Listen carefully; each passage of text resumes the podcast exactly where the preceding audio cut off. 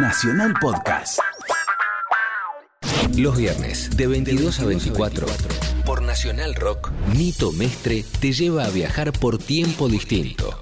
Aunque eso suene raro. Distinto tiempo. Son dos horas para que la música te sirva de máquina del tiempo.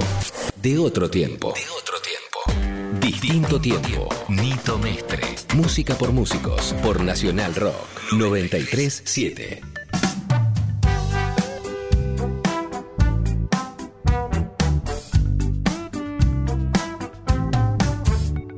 Hola, ¿cómo les va? Nuevamente en un programa de distinto tiempo, como siempre los viernes a las 10 de la noche. ¿Cómo te va, Pamela? Estoy muy contenta, la verdad. Bueno, me alegro. Pero Pasó una buena por qué. semana. ¿Por qué estás contenta? Y porque eh, explota distinto tiempo en las redes. Así nos han dicho. Sí, Sí, y en el interior me comentaron también. sí, está la gente muy contenta con el programa, cosa que me pone muy contenta a mí, y supongo que a, A vos, también. y a Gustavo, También, claro. y a la radio, y a Daniela, y a todos los que hacemos el programa.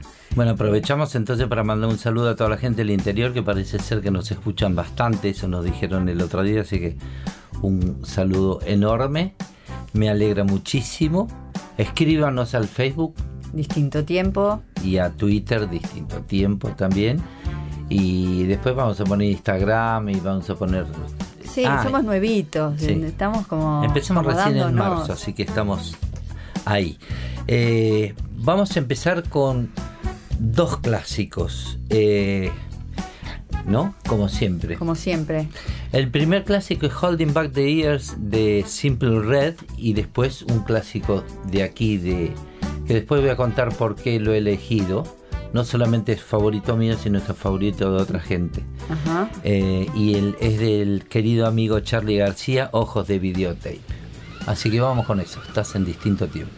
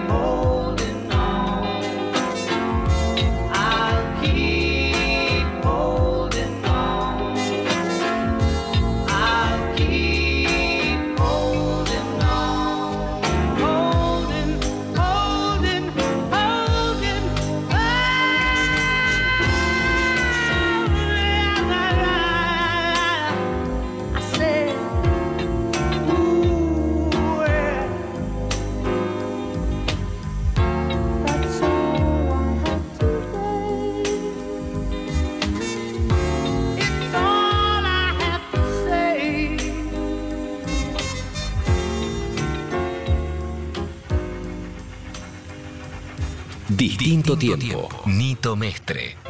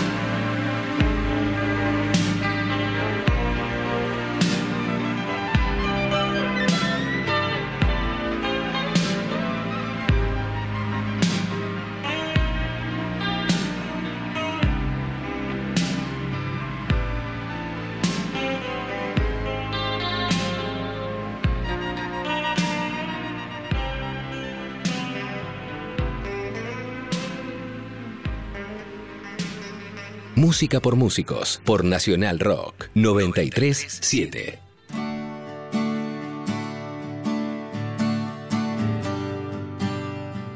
Bueno, venimos de escuchar a, a dos grandes, Simple Red y Charlie García. ¿Qué nos toca hoy, Pamela?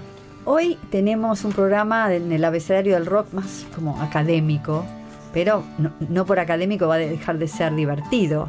Suponemos Estamos que no. con la I de ingeniero de sonido. Ah, mira vos. Vos sabés que el, el- el oficio, como lo llaman, porque es un, es un oficio, ahora ah, vamos Para a... mí es un arte. Sí, es el arte, exactamente. Al igual que a la pintura, la escultura, la danza, eh, ser músico, etcétera, etcétera, pertenece a una rama del arte porque es...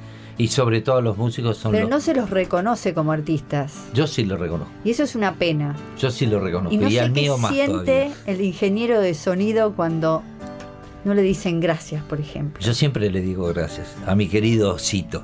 Así que voy a presentar a mi osito de peluche de Taiwán, que es un tema, pero no es un tema el que, el que vamos a escuchar, sino vamos a presentarles a Charlie González. ¿Cómo andas, ¿Cómo Char? andan, chicos? Que es, Gracias, eh, yo digo mi sonidista, porque es como si perteneciese. Es que me querés mucho Bueno, también, aparte. no vamos a entrar en una No. telenovela así. Son años, ¿no? ¿Cuántos Son años muchos llevan? años, 15, ¿no? 16. 15 años, 16 años ya. Ya, bastante. Muchas cosas. Muchas cosas. ¿Por, dónde, Vivimos. por dónde empezaste? ¿Y qué hicimos? ¿El Ateneo? El Ateneo fue la primera vez, fue, ¿no? fue ahí, sí. En el 2001, 2002, por ahí. ¿Y vos opinas, qué, qué, qué opinas de eso? ¿No te agradecen? Yo sabés que sí, que te agradezco. Vos sí, sí, pero sí, digo, pero- eh, a, ve- a veces te, te pasó, vos no es que, solamente es que lo que pasa es que a veces la, la adrenalina del vivo hace que hay artistas que te, te- te saludan al final, este, bueno, gracias a Charlie o, o a X y pero yo ya no escucho, yo ya no, no pienso en eso, o sea, yo hago Está lo que allá yo hago más, estoy eh, hago lo que tengo que hacer y, y- y que la gente escuche bien y que Pero conoces a otros sonidistas que sí, por ejemplo, le gusta ser reconocido, o digamos, presupongo que sí. No, no, no, no. Por lo No. menos con los sonidistas que trabajo o que me he topado, hay que tener este el ego controlado, me parece, ¿no? Este, porque he- sí he conocido sonidistas que eran más artistas que el propio artista.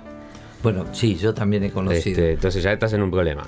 ¿Y opinás que lo mismo que dicen varios que es un arte? Y es un arte, sí, sí. Yo creo que sería como. Es como el segundo director de orquesta. Ah, sí. Sí, o sea, si depende de la situación, pero bueno, si es una banda, hay un líder en la banda y después está el otro líder que es el sonidista, porque todo depende del sonidista. O sea que, este, bueno, Más vale cuántas tener- veces. Este, Tenerlo contento al sonidista, ¿no? es Porque- También, también porque este, generalmente cuando. Bueno, cuando trabajo con vos, que, que somos todos profesionales y, y- y- y cada uno sabe lo que tiene que hacer, es más fácil hacer sonido porque ya viene sonando todo. O sea, una batería ya suena, el bajo ya suena, el teclado ya suena, las guitarras suenan. El tema cuando tenés que hacer sonido a gente que le tenés que decir, ya afina la batería porque no va. Este, o sea, ya empiezo a, re- a hacer remiendos sobre la mezcla. y- El, y no- se debe meter, por ejemplo, si viene un baterista y tiene desafinada la, la batería y acá nos ve, se acer- aproxima Leo, que también es sonidista del otro lado que nos está grabando este programa, este que también se acerca para saber Generalmente ¿Qué cuando, opinas? cuando se hace un concierto yo trato de ir a un ensayo y escuchar a ver qué pasa. Entonces yo ya trato de setear el sonido ahí. O sea Ah, que ¿sí? cuando yo llego al, al momento de, de- de hacer sonido, ya está todo sonando como necesito que suene para que no este, me suene mal, digamos, ¿no? Este, una batería desafinada, los armónicos no se controlan, este, yo qué sé, este, pero pasa con todo, ¿eh? un violín desafinado, un este, bueno, cuando hicimos lo de San Juan con la orquesta, tenía tres violines que me estaban molestando y bajé y le dije a Alberto, Ah, ese, ¿sí? ese, ese me Ah, sí. molesta. Ah, Este, y Porque vos tenés la ventaja de ser músico. porque tengo la ventaja de ser músico y, y tiene la Lo ventaja digo- de tener oído absoluto. y humildemente tengo oído absoluto, entonces que escucho un poco más allá de lo que puede escuchar el resto. Entonces, un violín desafinado a mí me, me distorsiona todo, ¿me entendés? Me Pero pone- no es necesario ser músico para ser sonidista, ¿no? Y yo a los que aspiran a ser sonidista y yo diría que un instrumento tienen que tocar. Por lo menos, no ser instrumentista, pero sí entender la música. O sea, qué está pasando, qué hace cada instrumento, qué, qué, qué, qué es lo que está pasando ahí, digamos. O sea, yo creo que el sonidista tendría que ser, por lo menos saber música. Claro, y leer música. O sea que... Y, y yo qué sé, este, pero es una apreciación mía, ¿eh? O sea... Mm. Yo aconsejo que, pero hay sonidistas excelentes que no te tocan una nota y, y operan de maravilla. Estaba leyendo en las redes, o sea, un poco sobre el tema de los ingenieros o los aspirantes a ser ingenieros de sonido y muchos decían que no querían ser músicos, que ellos están como fascinados por la parte ingeniería de la música o de lo, o de lo, de los equipos, del sonido y que les molestaba precisamente la interacción con el músico. Está bien, son formas, yo no, no digo que esté mal, está perfecto. Hay gente que se comunica así y trabaja de esa forma. Yo necesito tener interacción antes con la banda, saber qué van a hacer, cómo va a sonar, cómo va. Y si yo escucho algo que, que- que- después cuando lo amplifico, porque el tema es que cuando vos amplificas se distorsiona un poco siempre el audio. O sea, Claro. no- no- en un teatro te suena una forma, en el libro te suena de otra, en un galpón te suena de otra, en un teatrito divino pues está con mucho panel de absorción y te suena todo. Este, entonces como que a veces hay que cada situación, el instrumento, prepararlo para esa situación. Ah, Trato de que si se puede, lo podemos producir un poco el sonido. Y si no, bueno, llegamos, tocamos y que salga como, como se, lo mejor que se pueda producir en el momento. Este, ¿Qué podemos escuchar que te rompa la cabeza así de cómo suena? de cómo suena y Toto, por ejemplo. Es, Una, Toto. es una banda que me hizo. Sí. Yo lo fui a ver en vivo en el Gran Red, son una planadora. Y tiene un audio espectacular. claro. Pero espectacular. Procesadito de la A a la Z todo, ¿eh? O sea que. Sí, El abecedario de Toto es ese. Este, pero. Claro. este, me- o sea, yo cuando escucho banda, yo aprendo lo que pasa de la banda. No solo de lo que tocan, o de la música, o de lo que está pasando ahí, sino de la técnica. O sea, cómo logran dar un sonido, cómo hacen. Este, este, Claro, es- por ejemplo, yo lo que aprendí del, del, del, estudio. Ahora lo vamos a escuchar, Toto, eh, pero este, termina yo lo que aprendí mucho del estudio y que lo aplico al vivo es de mezclar como si estuviese en el estudio. O sea, muchas veces los productores me retan, me dicen, pero ¿por qué pedís tantas cosas? Y a veces a la voz le pongo tres reverb. Porque yo necesito profundidad en la mezcla. O sea, este, y a la salida del estéreo le pongo otra reverb más. Entonces, claro, me suena todo grande. En el caso de este, si es rock, o en el caso de, si- bueno, por ejemplo, con vos, este, te aplico dos reverb a la voz y me suena como si estuviese volando. Bueno, yo siempre, yo siempre te pido, yo tengo una manía con la reverb. Ahí, vos sabés que yo grabo en uno de los estudios que, que- que- que me gusta grabar por la reverb, es el de estudio guion, que tiene una reverb, el, el- una reverb antigua. Y sí, las, las de. Las que eran. Las cajones, ¿no? Los cajones grandes. ¿Y vamos a escuchar algo de guion también? ¿Toto y algo de sí, guion? Sí, vamos a escuchar Toto y algo de guion también. Y después seguimos hablando un poquito. Bueno. Estamos en distinto tiempo y estamos hablando de, de, de sonidos. Eh, vamos a escuchar de Toto una versión, ya que estabas hablando en vivo y, y yo lo sigo también porque soy fana de Steve Lukather y todo, Exacto. del violero de, de Toto. Y también lo fuimos a ver una vez hace mucho tiempo en, en, en obras sanitarias. Eh, vamos a escuchar Rosana en la versión en vivo de eh, que hicieron en Ámsterdam hace unos El, cuantos 2000 años. el 2003, cuando Sí. cumplieron los 25 Sí, años. que- bueno, que esa versión esa es versión, bueno, esa versión te gusta. Es tremenda. A veces pruebo sonido en vivo con ese tema.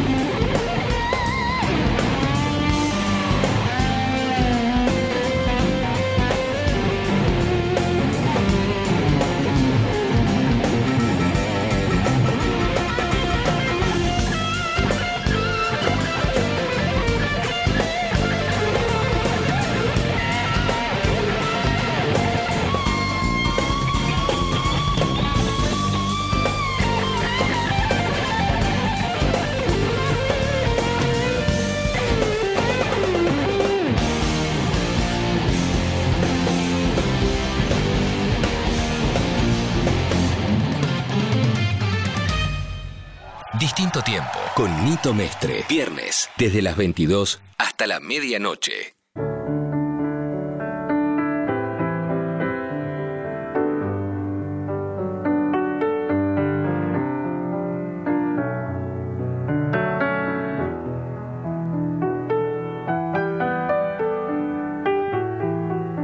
Hoy tiré viejas hojas esas que hablaban de pasado.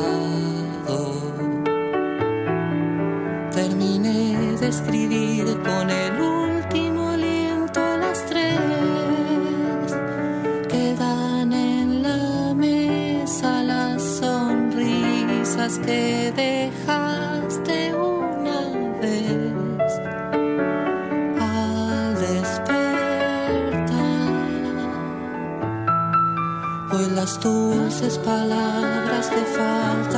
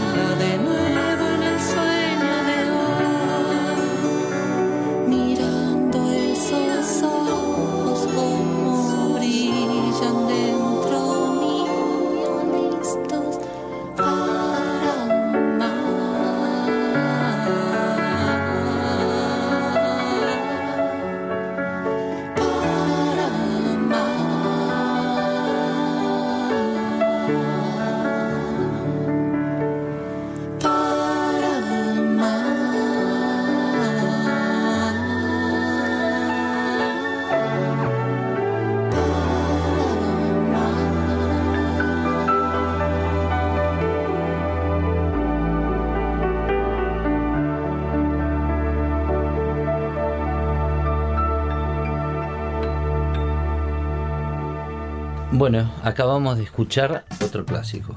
Hoy tenés viejas hojas de Nito. Ese me gusta más todavía. No, no me mientas. Me Eh, vos, vos cuando decís Toto, ¿qué es lo que te llama la atención? Toto es una banda que suena todos profesionales de la música, eran todos sesionistas cuando empezaron.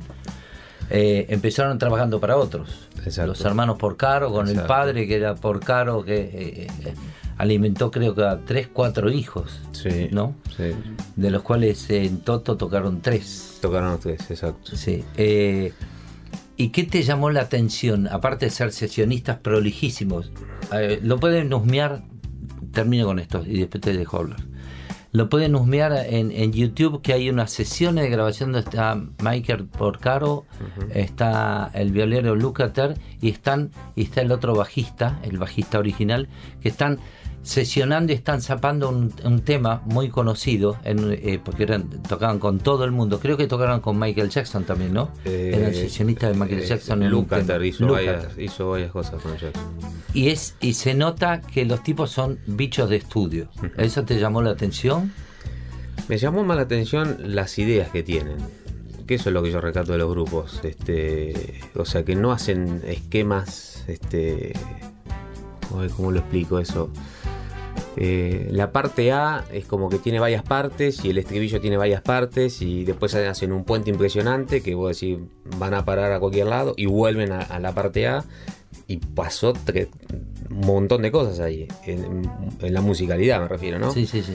este con Toto, con cualquier banda. O sea, eso es lo que yo este, me llama la atención. O sea, una buena canción yo la escucho y digo, qué bien que suena, qué bien producida está. Se salen de la horma. Se, sal- se sal- se salen de lo establecido, digamos. Claro. O sea, no, no, no. Vos escuchás un tema de Toti y no dura tres minutos, que es lo que te pide la radio, porque te sacan.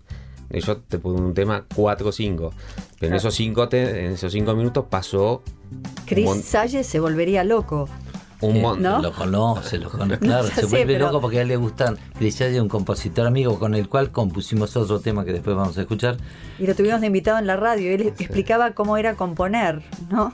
Claro, y, y decía que los temas hasta tres minutos y pico. Y el Este- ingeniero de sonido, o sea, sugiere qué equipos le conviene a determinada banda o qué micrófono le conviene al cantante. Sí, pero acá no se puede hacer eso. ¿No no, no, no, no, acá no, no, no, no. Este, ¿Por? Porque no tenemos la cultura. O sea, yo cuando le empiezo a la banda a hablar, mira, te convendría que compres tal micrófono y esto, y no les interesa. O sea, este, son muy pocos los que, por ejemplo, yo te digo, che, fíjate en alguno de tus viajes, comprate tal micrófono, fíjate, este, este, Es y hemos probado y de repente un día te gusta, otro día que, que volver al viejo micrófono y No, lo que pasa es que cada uno tiene su. Yo o sea, acá no está la cultura, yo, ¿eh? Este, de, de decir, bueno, a ver, me hago una banda y bueno, nos sentamos un mes antes y vamos a producir el sonido. O sea, no, no, ellos quieren llegar al show, que- este, cobrar, y salió todo bien, se escuchó bien, la gente contenta, listo, otra cosa.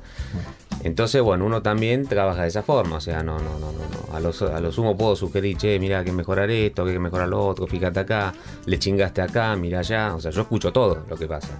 claro. Este, pero yo más que ese aporte, no, no, no, no, no. Y son demasiado arrogantes los músicos que no. Y hay algunos que sí, hay algunos que sí. Este, Mirá cuando, ¿cómo se llama? La banda esta, Babasónicos, Mm. empezó, este, que yo era el proveedor de Babasónicos en aquel momento, de sonido, este, casi me agarró las piñas con el sonidista. ¿Por qué? Caso de sonidista que es más artista que el propio artista. Ajá. Este, a mí me habían dado un material para trabajar y el tipo que ya no, yo quiero un micrófono para la voz tal, quiero un micrófono para la guitarra, no sé, no voy a dar nombres, pero me pedía todo específico. Le dije, mira, macho, tengo esto para trabajar. Este, si no, habla con la producción, yo con gusto te pongo todo tu requerimiento. Yo así no trabajo, no sé qué, y se fue. Ah, Se fue. Este, eh, después me vino el cantante, D'Angelo, ¿no se llama? Este, a increparme a mí de por qué yo no le había puesto las cosas, que esto, que mirá, no te la agarré conmigo, yo no tengo nada que ver. Yo soy un tipo, un profesional y este, y aunque ahora sea chiquito, yo voy a llegar a ser grande. sí, Te puedes chiquito. que me, me hizo enojar porque yo digo, se la agarra conmigo y yo digo, bueno, cuando seas grande hablamos. y, y me mató, porque lle- llegaron a... Este, Todo puede pasar. Todo puede pasar. Este, pero bueno, ya cuando empieza con la arrogancia así, yo ya... Escuchame este, una cosita, ¿qué opinas de los sonidistas esos que, eh, viste cuando están haciendo sonido y el, el músico les suplica no toques ninguna perilla y empiezan a hacer dinámica? O sea que esto sucede a menudo. El guitarrista tiene sus sube cuando tiene que tocar un poco más fuerte, un solo, Bueno, yo te- vamos a hacer una y, empie- confesión. y empieza, empieza a mover. Vamos a hacer una confesión. Tenés que ser muy pro para que eso pase. O sea... eh, Extremadamente. Extremadamente. O El sea, sonidista tiene que ser muy El pro. músico también. O Ah, sea, porque ok. la dinámica es entre los dos, no que Claro. vos dejame todo que yo me regulo, no, porque a veces viene el solo y quedas bajo. Y vos crees que está sonando alto y no está sonando alto en el solo. Claro. Entonces el sonidista siempre tiene que estar rimando. O sea, yo que estoy escuchando y yo sé que viene el sol y yo sé que va a pasar esto y va a pasar lo otro, yo ya estoy prevenido a lo que va a venir. Claro. Entonces, Por eso este, cuando trabajamos un tiempo con una banda. Por eso que yo trato de escuchar siempre los temas antes, o ir a un ensayo. Entonces yo veo que hace uno, que hace el otro, ¿me entendés? Este, y obviamente, cuanto más concierto haces y, y más cosas haces con el artista, y le entendés su, su, su, su dinámica, más podés aportar vos al, al- al trabajo. Eso le pasó a Jeff Emerick, por ejemplo, con los Beatles. Jeff Emerick, bueno, te- les cuento que fue el, el uno de los sonidistas, ingeniero de sonido que, que, que grabó un montón de Cuatro. cosas con los Beatles. Cuatro ¿eh? álbumes. Cuatro álbumes. Sí. Y, y él empezó, claro, como se empezaba antes, com- empezaba como asistente, como lo- los tiracables que en televisión, que y después terminaban en director de cámaras.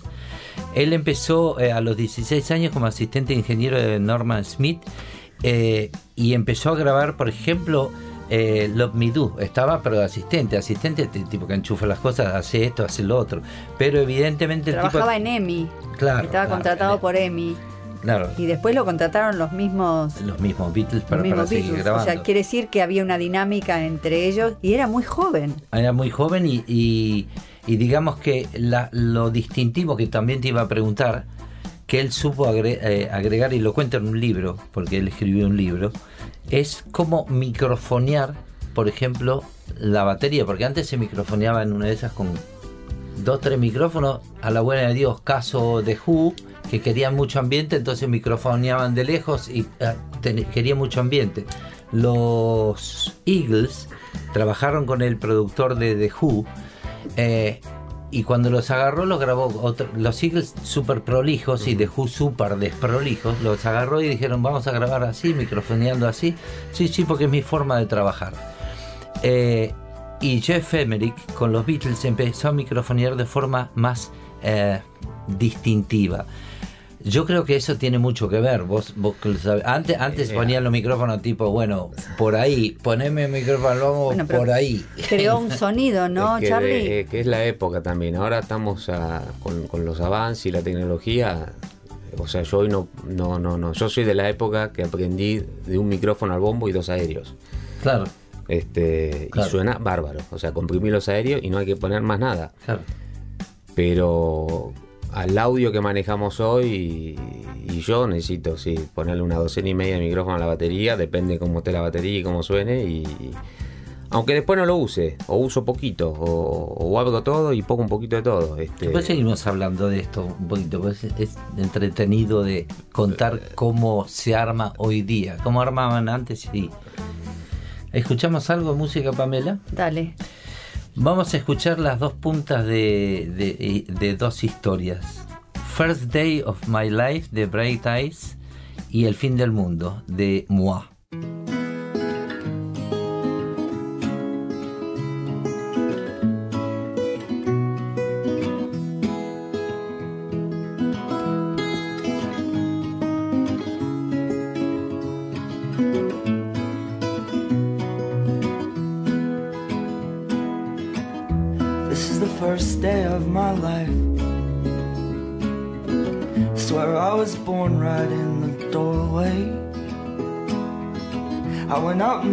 Suddenly everything changed. They're spreading blankets on the beach. Yours is the first face that I saw. I think I was blind before I met you. And I don't know where I am, I don't know where I've been, but I know where I want to go. And so I thought I'd let you know. Yeah, these things take forever, I especially am slow. But I realized that I need you, and I wondered if I could come home. Mhm, mhm.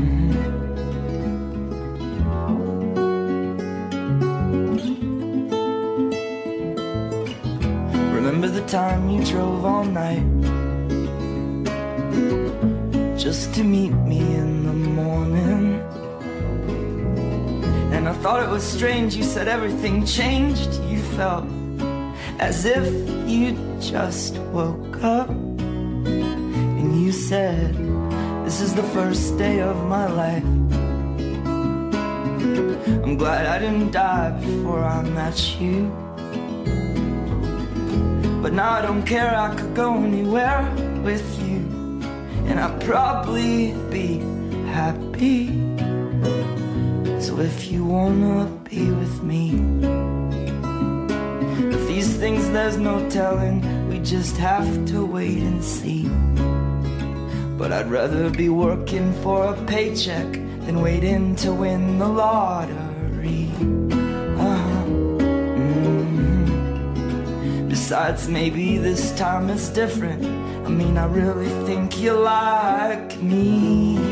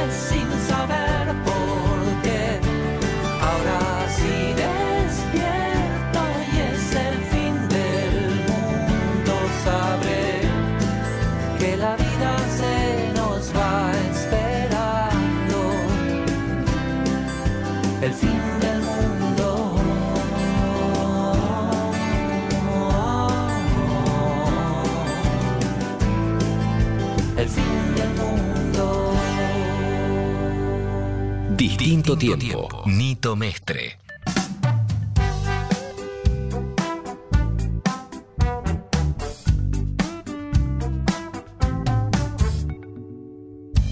Bueno, y tenemos otro invitado que también es sonidista, ha ha hecho grabaciones, pero tenía algo interesante que contarnos respecto a Jeff Emerick, el, el sonidista estrella casi de, de los Beatles, porque Y se hizo gran amigo. Buenas noches. bueno, yo le digo al sonidista que se acerque al micrófono, es gracioso esto. Sí, el libro ese no pude evitar, me lo leí en cuatro días como mucho. eh, porque la historia es muy parecida. todos Estamos, tenemos- estábamos escuchando a Leo García. Gracias. Este, en esa época, en los estudios EMI, cada uno tenía una función. Y vos, si querías microfonear una batería, eh, no podías decir dónde iba el micrófono. Estaba el técnico especialista. Ah, Vos ¿sí? lo llamabas y él venía y ponía los micrófonos. Ah, mira. Y había una cuestión a Paul que no le gustaba el sonido del bajo, como que no se definía. Entonces, eh, Geoff Emerick, sin decirle nada a nadie, bajó a la sala y acercó el micrófono, que eran muy sensibles, hacia el amplificador de bajo. Y cuando volvió al control y escuchó el audio, era lo que estaban empezando a buscar en ese momento. Y ahí empezó a nacer lo que se llamó la técnica close miking o microfonio cercano, donde el micrófono se arrimaba al instrumento y lograba mayor detalle. Pero le costó una reprimenda importante porque había tocado material que él no tenía por qué tocar. Ah, que le tan así era. Sí, sí, sí. Él cuando empezó era un push button. O sea, él estaba en otra sala y le decían dónde pinchar, cuándo apretar stop y rec. Ah, Así nada más que eso. Así arrancaban los, los asistentes. Ah, y encima estaban lejos, ni, ni, ni había cámara se ni nada. comunicaban por un interfono ahí y no había no, cámara, nada. Nada, Es- claro. Era un que- artista. Sí, e- exactamente. Estamos, estoy muy de acuerdo con lo que ¿Y, y hay alguna otra cosa de que te llamó la atención cuando leíste que- con respecto a cómo, cómo innovó, cómo cambió algo para, para ser quien era o quién es? Sí, creo que es algo que la curiosidad, creo que es algo que nos identifica a muchos de nosotros que no, no te quedás con lo establecido, o sea, aprendés las reglas para saber cuándo las puedes doblar un poquito y buscar algo más.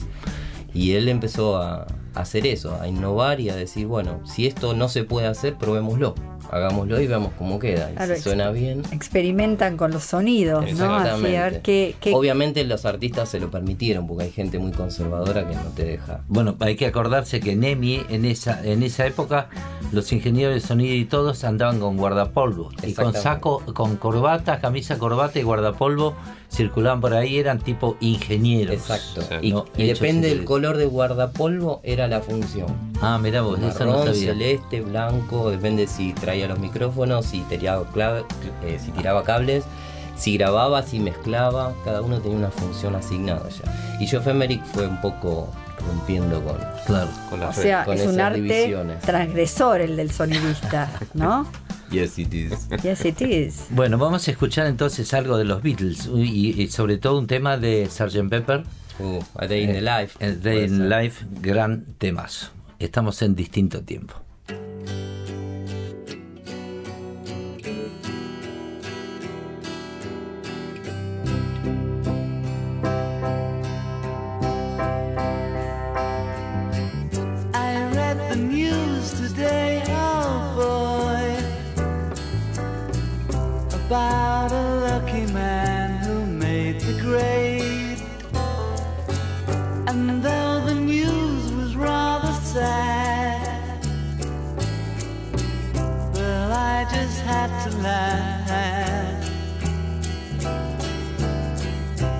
Saw the photograph.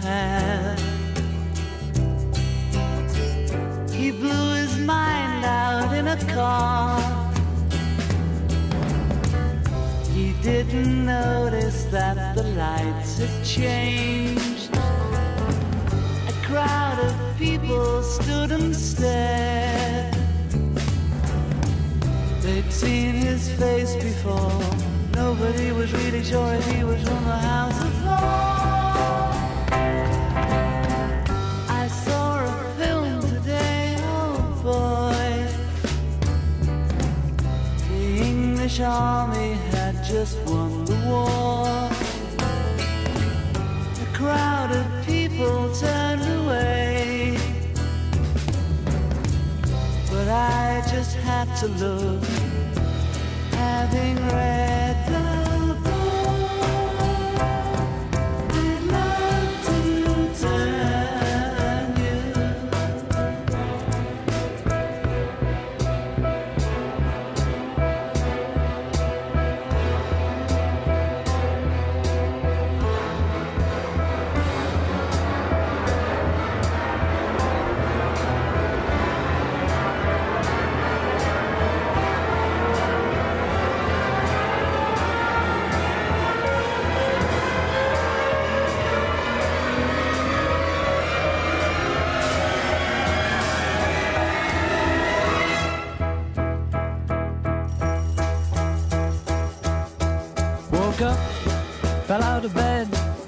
dragged a comb across my head.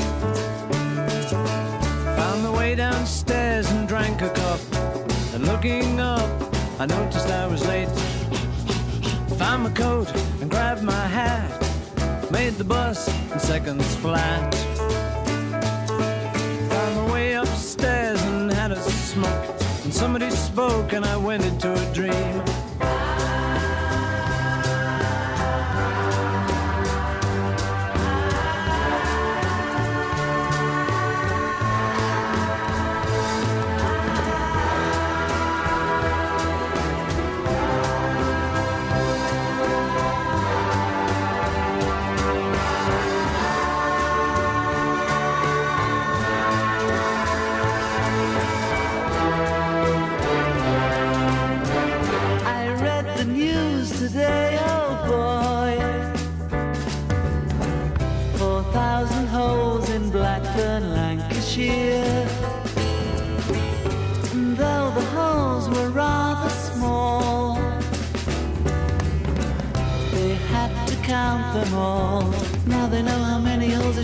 It takes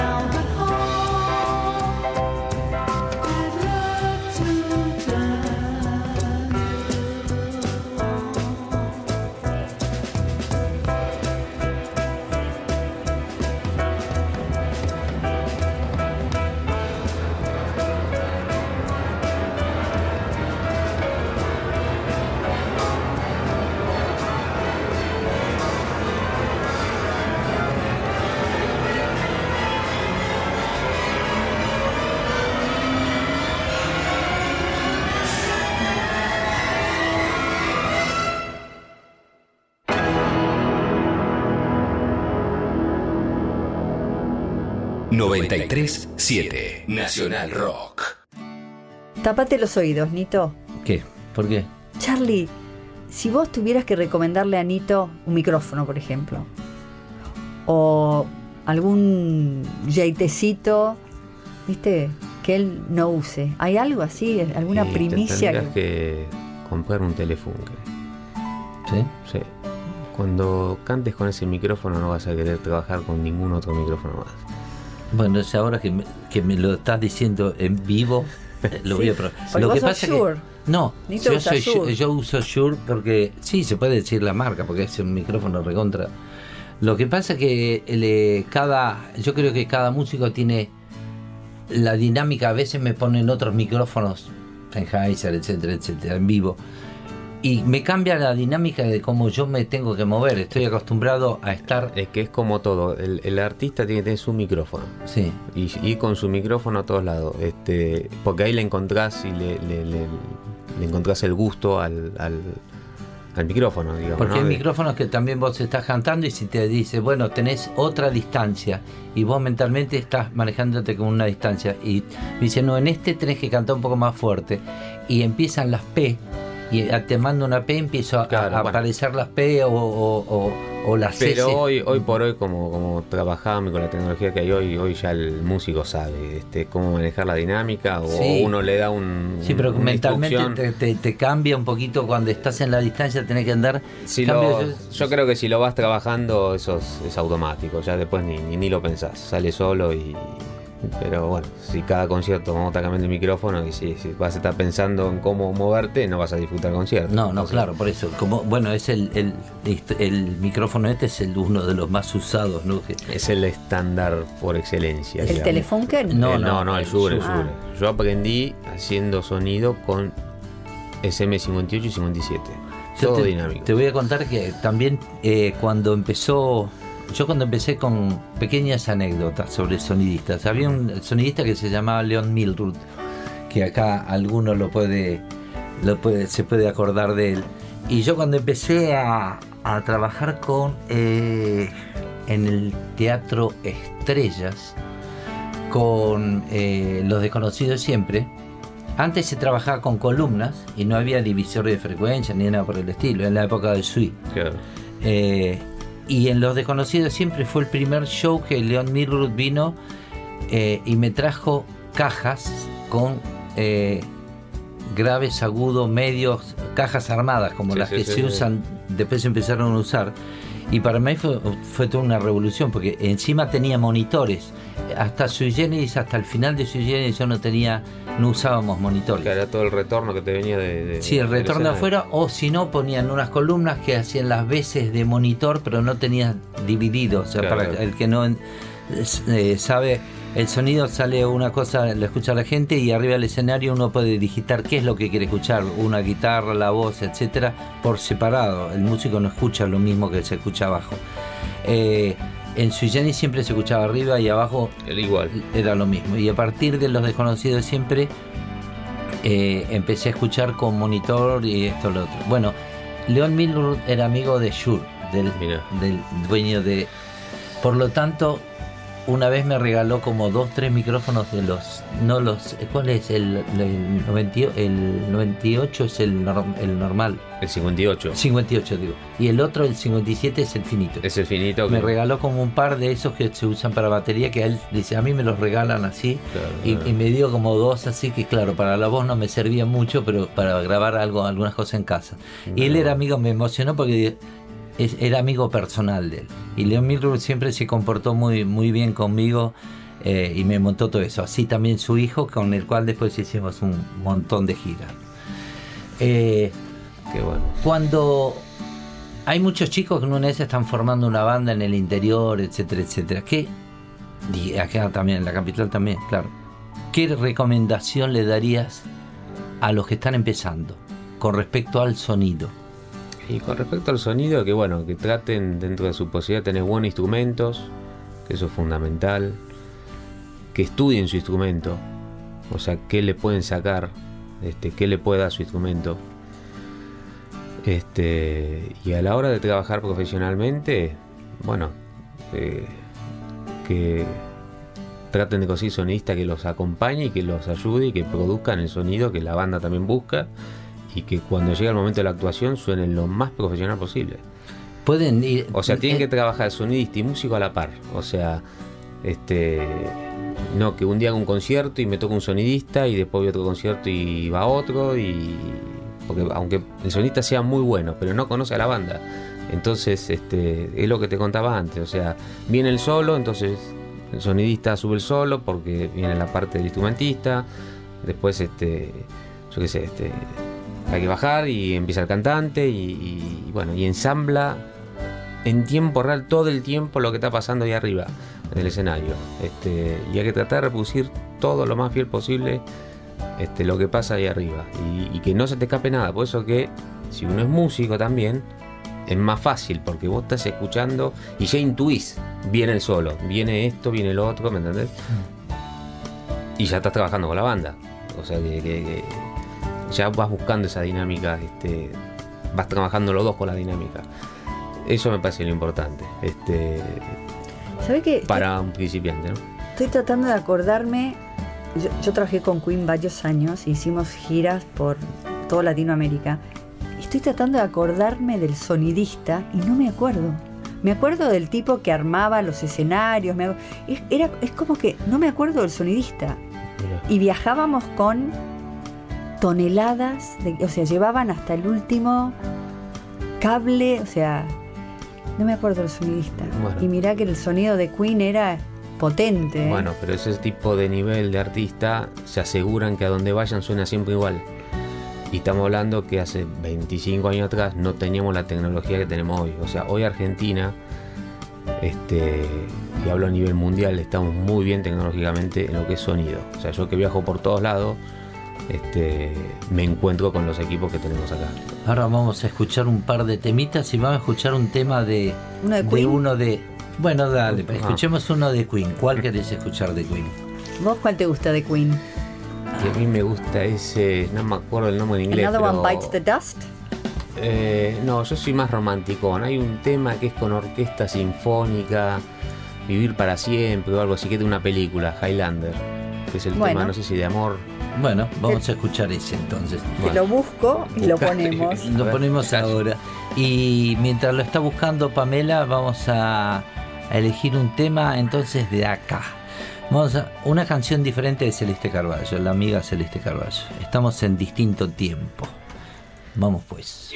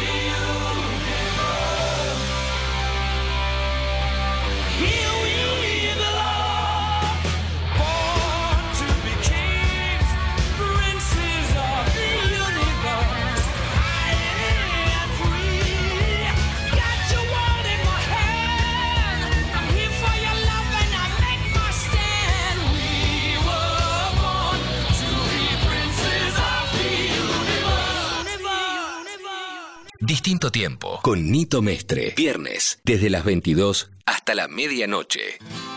Ah.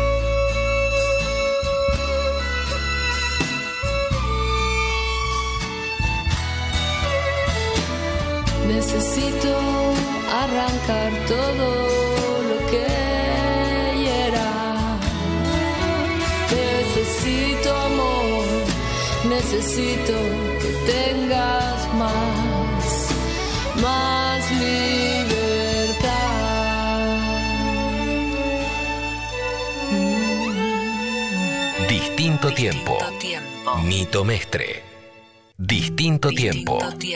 Nito Mestre. Bueno, estamos con Charlie González y hoy en Abecedario Rock estamos tocando el- la I de ingeniero de sonido. Y Charlie González es, eh, aparte de ser mi sonidista, eh, eh, trabaja obviamente con, con muchos grupos más.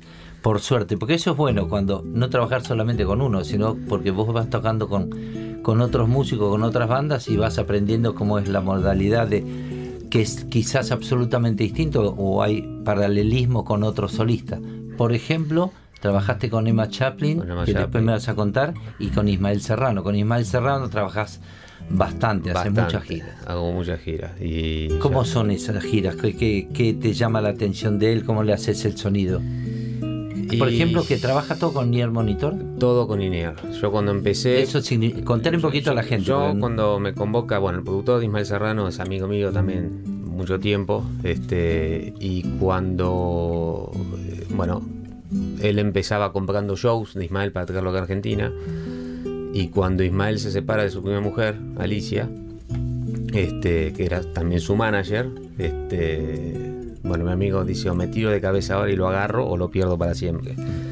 Bueno, le hice, le hice una propuesta de trabajo y la aceptó y bueno, este, a partir de ahora mi amigo, que es argentino, este, lo maneja Ismael. Este, y bueno, yo empecé haciendo monitores. Ah. eh, porque bueno, una de las problemas que tenía Ismael era que la técnica era un poco bajo nivel, por llamarlo de alguna forma. O sea, ibas a los conciertos, no lo escuchabas Ismael. O sea, los, los españoles no sé por qué trabajan muy bajito. Ah, sí. O sea, vos tenés un, no un estadio lleno y vos necesitas más presión, no, y ellos cuanto más bajo mejor. Ah, sí. Este, ¿Por qué? No sé Tiene- por qué. Ah, no, tiene sé. no, no, no, no, no lo voy a entender. Trabajan así. Y es, es general, ¿eh? porque yo fui a ver a Oreja Van Gogh cuando estuve en España y también este, trabajan bajito. O sea, no, no hay presión, no hay presión de sonido. Bueno, y empecé haciendo monitores y bueno, había Saifield y algún otro monitor perdido y yo dije, no, no, no, tenemos INEAR. Chicos, necesitan los Saifield, los monitores por, por, Hay por que contarle qué es Seinfeld y Bueno, no es, la- como vos trabajabas con Sui en su momento, es armar una mezcla general de toda la banda y que se escucha por los costados del escenario. Entonces, en ese costado del escenario tenés que hacer que escuche el que está adelante y atrás todo lo- todos los Todo, instrumentos. claro. Este, con los INEAR, que es eh, usar mezcla por auricular, cada uno escucha lo que necesita en su auricular, sin molestar al otro, porque cuando vos tenés un monitor, Mm. el monitor al sonar fuerte repercute en el escenario y me ensucia también, Se meten los micrófonos. hay resonancias y bueno, y se me, se me genera lío. Entonces, bueno, volé todos los monitores, se acabaron los monitores, los iFi y trabajamos todo con INEAR. Eso lo cambiaste vos. Así, el primer día de cuajo le saqué todos los monitores. Dije, se acaban los monitores. Este, a diferencia de cómo venían trabajando, hago todas las mezclas en estéreo. O sea que todos escuchan como si fuese un disco. Este, entonces ya eso también tocan más contentos porque tienen su reverb, tienen sus cositas, tienen todo pañado, escuchan todo abierto. Entonces es como que le di una vuelta de rosca y mezclando como en estudio. O sea, yo siempre poniendo ese toquecito mío de decir, bueno, a ver, este. No que se escuche bien y ya está. Bueno, a ver cómo puedo hacer para que más gusto, para que su instrumento lo escuche mejor. Este.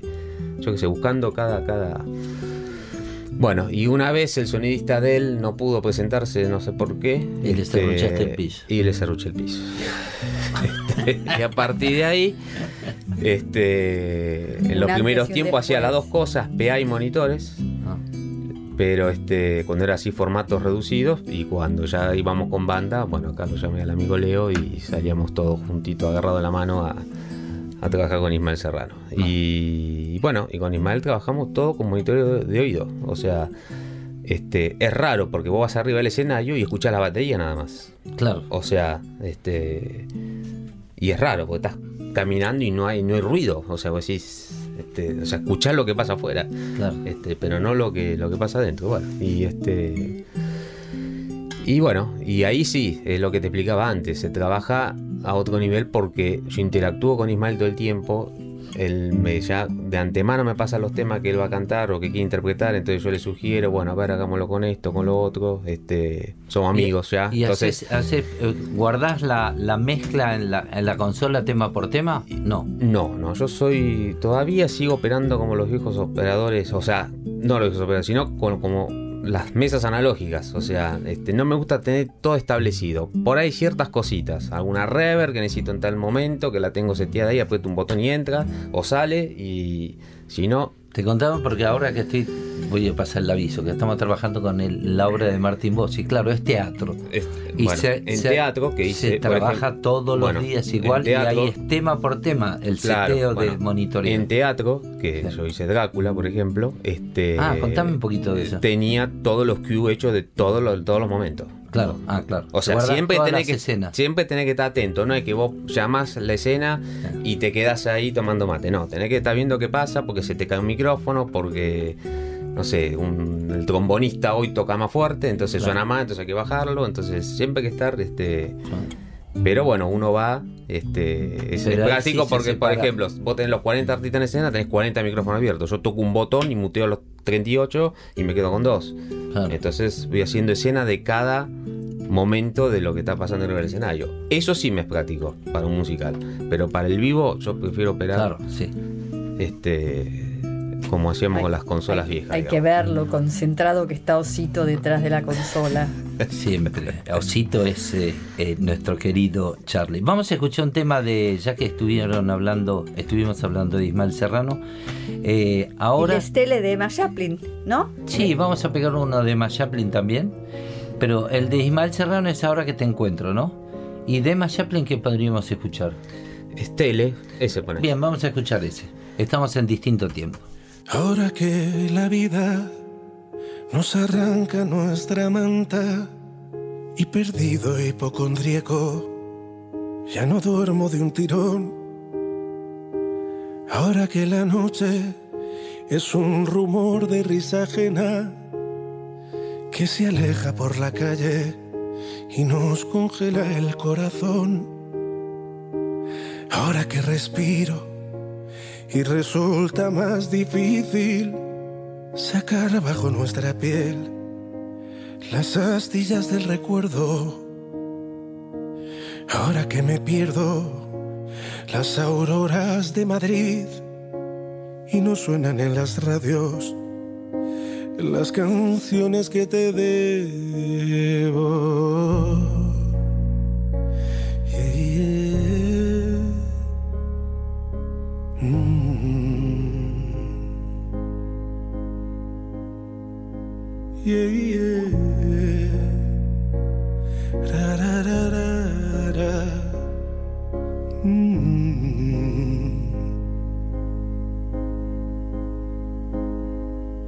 Ahora que te miras por más tiempo en los espejos, ahora que necesitamos excusas para emborracharnos, ahora que la brisa no enmaraña nuestro pelo, ahora que ya no marcamos tantos goles con la mano,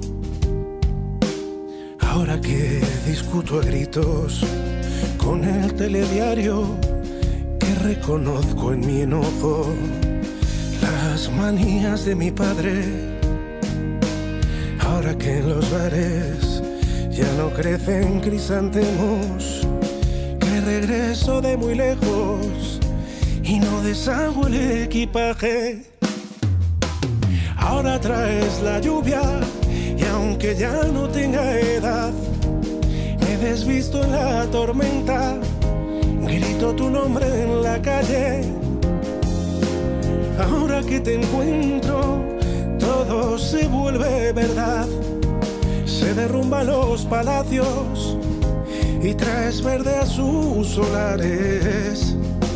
Haces que este otoño ilumine mis mañanas y haga callar al reloj del vientre del cocodrilo. Traes un corazón para cada hombre de hojalata. Ahora cambias mis razones y me vistes de domingo.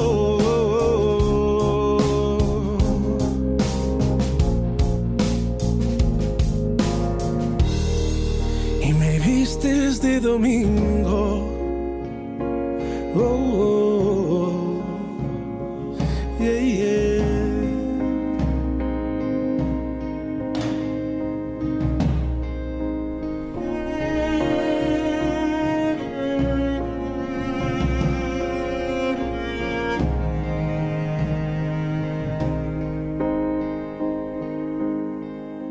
Ahora que he aprendido a desaprender las reglas y que todo temporal nos regala una enseñanza y a decir que te amo con 140 letras o a encerrar en un gin tonic todas nuestras esperanzas.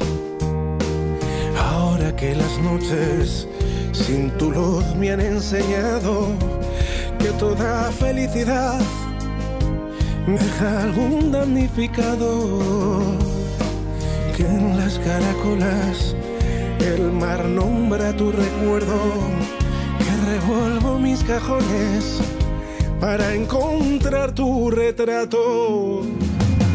Ahora traes la lluvia y aunque ya no tenga edad, me desvisto en la tormenta, grito tu nombre en la calle. Ahora que te encuentro, todo se vuelve verdad. Se derrumban los palacios y traes verde a sus solares. Haces que este otoño ilumine mis mañanas y haga callar al reloj del vientre del cocodrilo. Para cada hombre de hojalata. Ahora cambias mis razones y me vistes de domingo.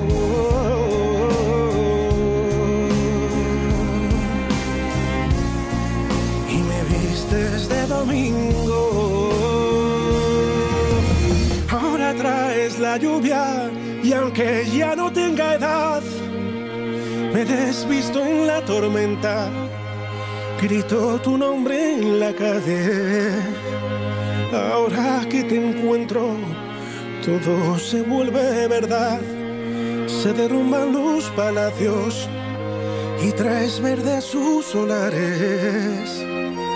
Haces que este otoño ilumine mis mañanas y haga callar al reloj del vientre del cocodrilo. Un corazón para cada hombre de hojalata. Ahora cambias mis razones y me vistes de domingo.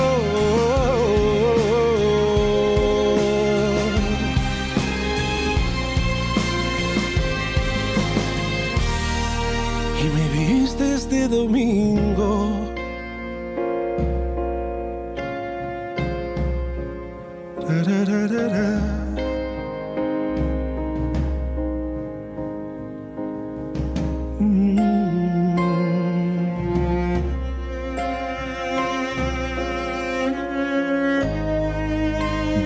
Distinto tiempo. Nito Mestre. Música por músicos.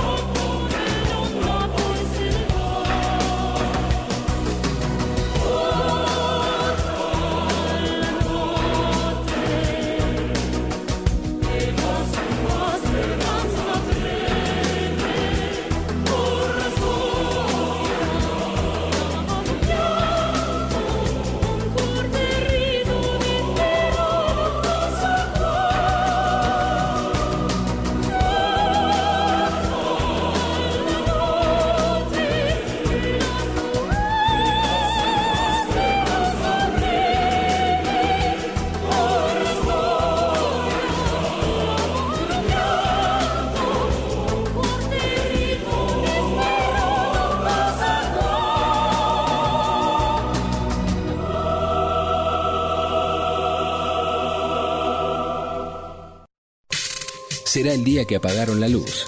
O el día en que el tiempo traerá una mujer. Una casa pobre. Años por aprender. Una mañana de cama para dos. Sí, sí. Pero esta noche hay algo distinto. Distinto tiempo. Con Nito Mestre. Viernes, de 22 a 24. Bueno, acabamos de escuchar a Emma Chaplin, que estamos hablando que no mucha gente la conoce. ¿Vos la conocías antes que, que, que hayas trabajado con ella? Eh, no, no, no. Yo también tengo un amigo productor este, de muchos años que hemos hecho muchas cosas y bueno, estaba trayendo Emma Chaplin a la Argentina cada 3, 4 años y no estaba contento con la técnica este, de ella y bueno, obviamente también para abaratar costos le sugirió a ella de que la técnica la poníamos acá y bueno, este, empecé a trabajar con ella y bueno, le hago todo lo que es eh, el- la PEA y, y bueno, y voy con otro muchacho que le hace los monitores, todo con INEAR también. Ah, también. Este, pero ya venía ella trabajando así, o sea que ¿Y qué, qué descubrís, por ejemplo? Trabajás con Ismael Serrano una- un, un método. Trabajás con Emma Chaplin. Y que, ¿qué? por ejemplo, con Ismael Serrano nunca sé qué va a pasar arriba del escenario. Es un tipo que, que- que le gusta experimentar en el, en el- en el momento. ¿Que en el sonido o con lo que va a tocar? O lo que va a tocar. Ah. O sea que por ahí me, me- Te cambia me- la me lista. Cambia, me cambia la lista o, o, este, pasan otras cosas. Con Emma es más estructurado. O sea, empieza el tema 1 hasta el 20. Y Listo. no me muevo de ahí. Porque hay algún clic. Y aparte porque está el algo. show todo secuenciado. Exacto. Ah, ok. Entonces, este, yo tengo una maquinita. No sé, ¿Secuenciado para que ¿Para disparar cosas a otros instrumentos? por Claro, cuando hay mucha, mucha máquina de secuencia o Ah. muchos efectitos o cositas, este mismo para abaratar y no más músicos, este Ah, eh, de repente este me toca amplificar una orquesta que viene toda grabada, ¿me ¿entendés? Y no un estéreo, o sea, tengo todo separado. Ah, ah, es todo todo separado. separado, violines por un lado, porque en el vivo, en un lado me puede sonar bien, en el otro no. Entonces, este. eh, pero también la banda es impresionante, entonces, como que.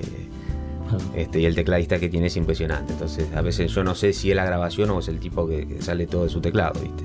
Ah.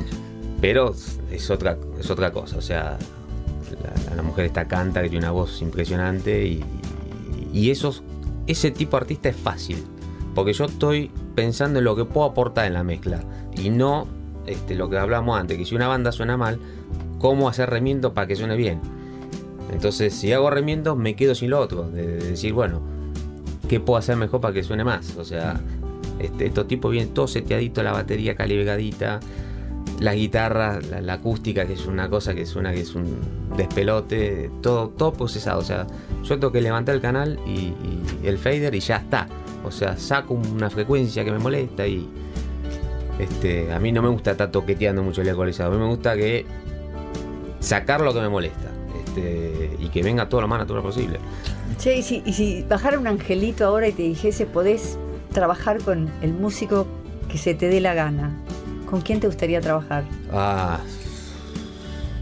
Y... Con Toto. No, no, no. Te, te saco totalmente Plácido Domingo y Ah. Montserrat, Montserrat Caballé. Ah, ¿sí? ¿Por Sí. qué los dos cantantes? Porque me, me fascinan como, cómo interpretan las canciones. Ah, Este, eso sería, nunca voy a llegar a ellos. Vos tenés Nunca una formación sabe. clásica, Ya ¿no? lo tengo claro. Yo tengo formación de todos los estilos.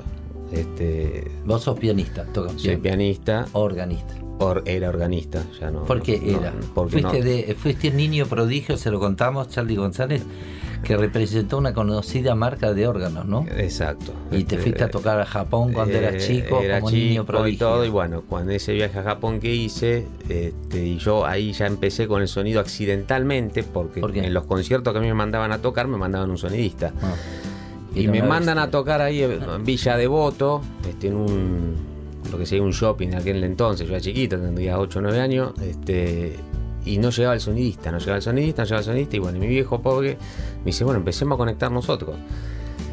En aquel momento, esta marca tan reconocida empezó a traer las primeras consolas con potencia ¿Yamaha incluida? Yamaha. Bueno, sí, Bueno, pero no sé si se puede decir. Con sí. potencia incluida y reverb.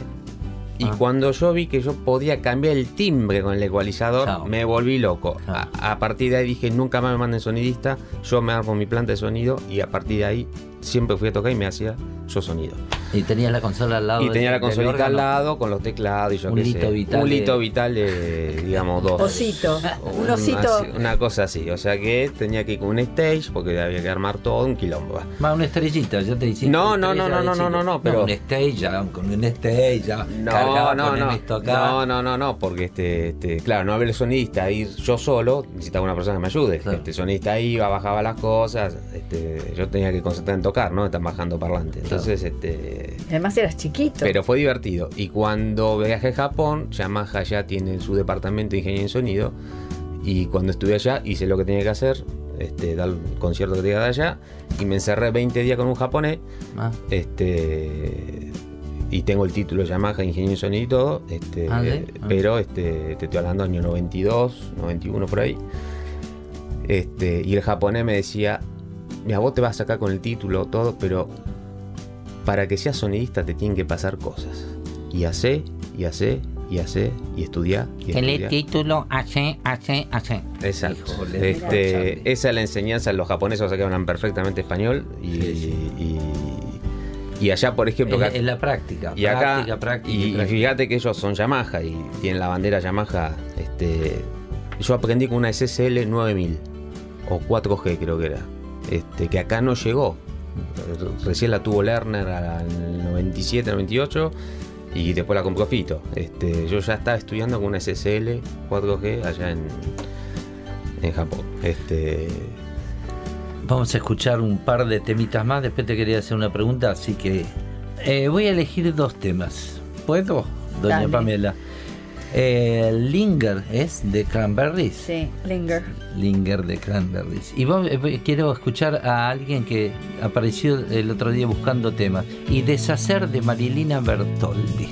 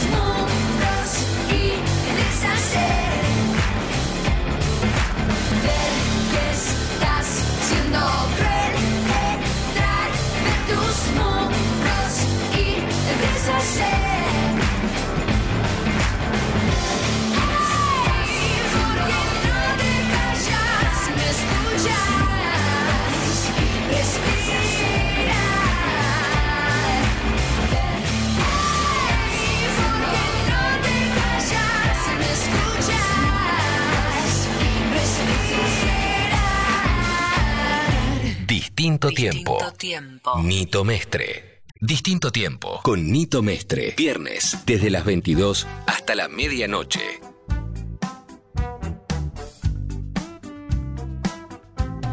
Estamos en distinto tiempo. Recuerden que nos pueden escribir al Facebook, nos pueden escribir al Twitter y nosotros contestaremos. Qué lindo programa este, ¿eh? Sí, salió bien. Sí, muy bien. lindo, me Bueno, encantó. gracias. No, La por verdad. favor, Tenía gracias expectativa por porque no sabía que, que iba a hablar, no sé. Y de, sonido, de sonidista y todo eso. Es muy ah, me olvidé de preguntarte una cosa. ¿Nunca se te ocurrió cuando estabas haciendo sonido de tocar algo o alguien te lo pidió Y de a tocar veces, a veces me ha pasado de que, claro, siendo músico, me está faltando un padcito, me está faltando un string y digo, ay, si tuviese un teclado lo, Se te cruzó. lo pondría ahí, sí. Y lo estaría tocando. Me hizo acordar a Héctor Stark que algunas veces que me ha hecho sonido y agarraba la guitarra, estaba haciendo sonido así, tenía la eléctrica, cuando estaba con Mauro García, pelaba la eléctrica y tocaba desde la consola. Y yo digo, hay otro tipo más de dónde Me- salió me- y lo veía a Héctor tocando desde ahí porque En tus conciertos más de una vez me ha pasado que digo, ay, acá le faltaría un... Bueno, estás invitado. Pero de atrás. Claro, sí, sí, de atrás, te pones la consola, te pones el tecladito ahí y pones. Bueno. Buena idea, para la próxima lo hacemos. Bueno, Charlie González, mil me, me gracias. dejás que lo felicite porque hizo el sonido del show de Dominic Miller que estuvo espectacular. Bueno, Espero que hayas espectacular. guardado Bueno, la, la No grabación. es para tanto. Gracias igual. Bueno, y feliz papá. Bueno, Muchas gracias. Muchas gracias. Muchas gracias. Bueno, eh, como es costumbre, damas primero. ¿Con qué nos despedimos? Yo me voy a ir con I'm Yours de Jason Mraz. Bueno, y yo me despido con eh, Crazy de Alanis Morissette. Eh, nos vemos el próximo viernes a las 22 horas, como siempre, en esta radio que es Nacional Rock. Bueno, muchísimas gracias y nos vemos el viernes que viene. Que suenen con los angelitos. Gracias, chicos.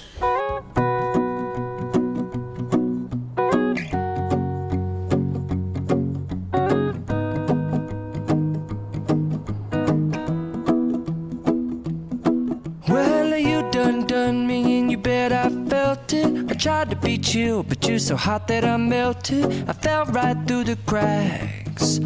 Now I'm trying to get back.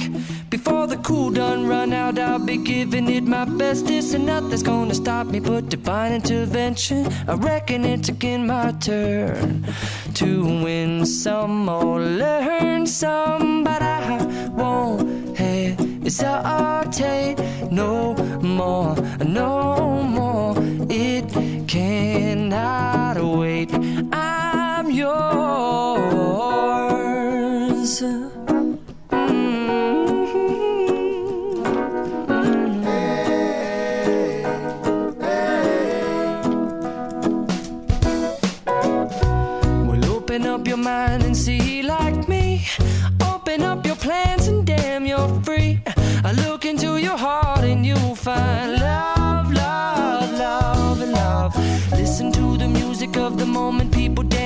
dance and sing. We're just one big family, and it's our God forsaken right to be loved, love, love.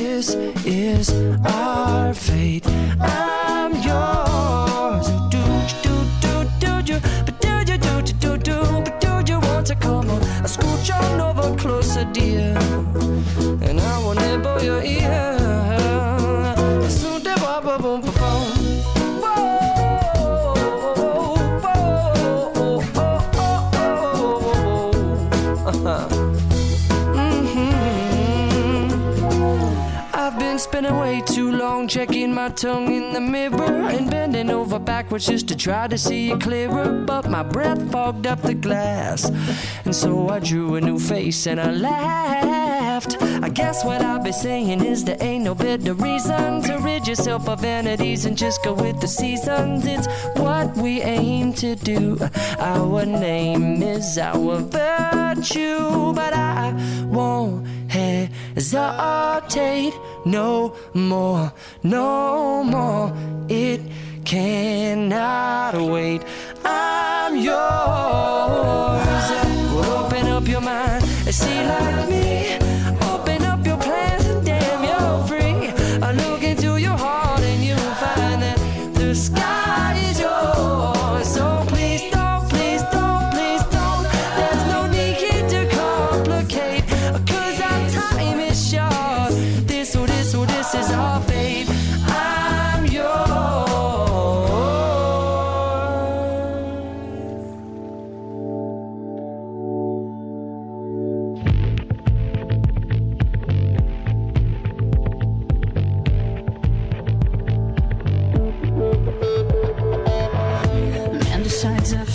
风起夜。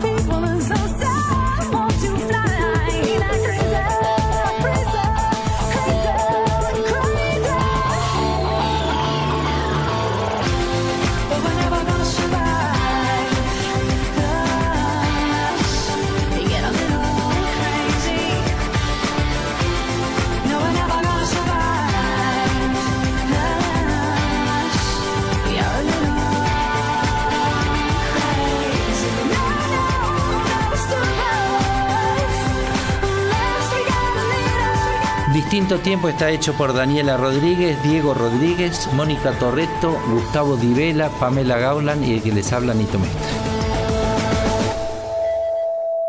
Distinto tiempo.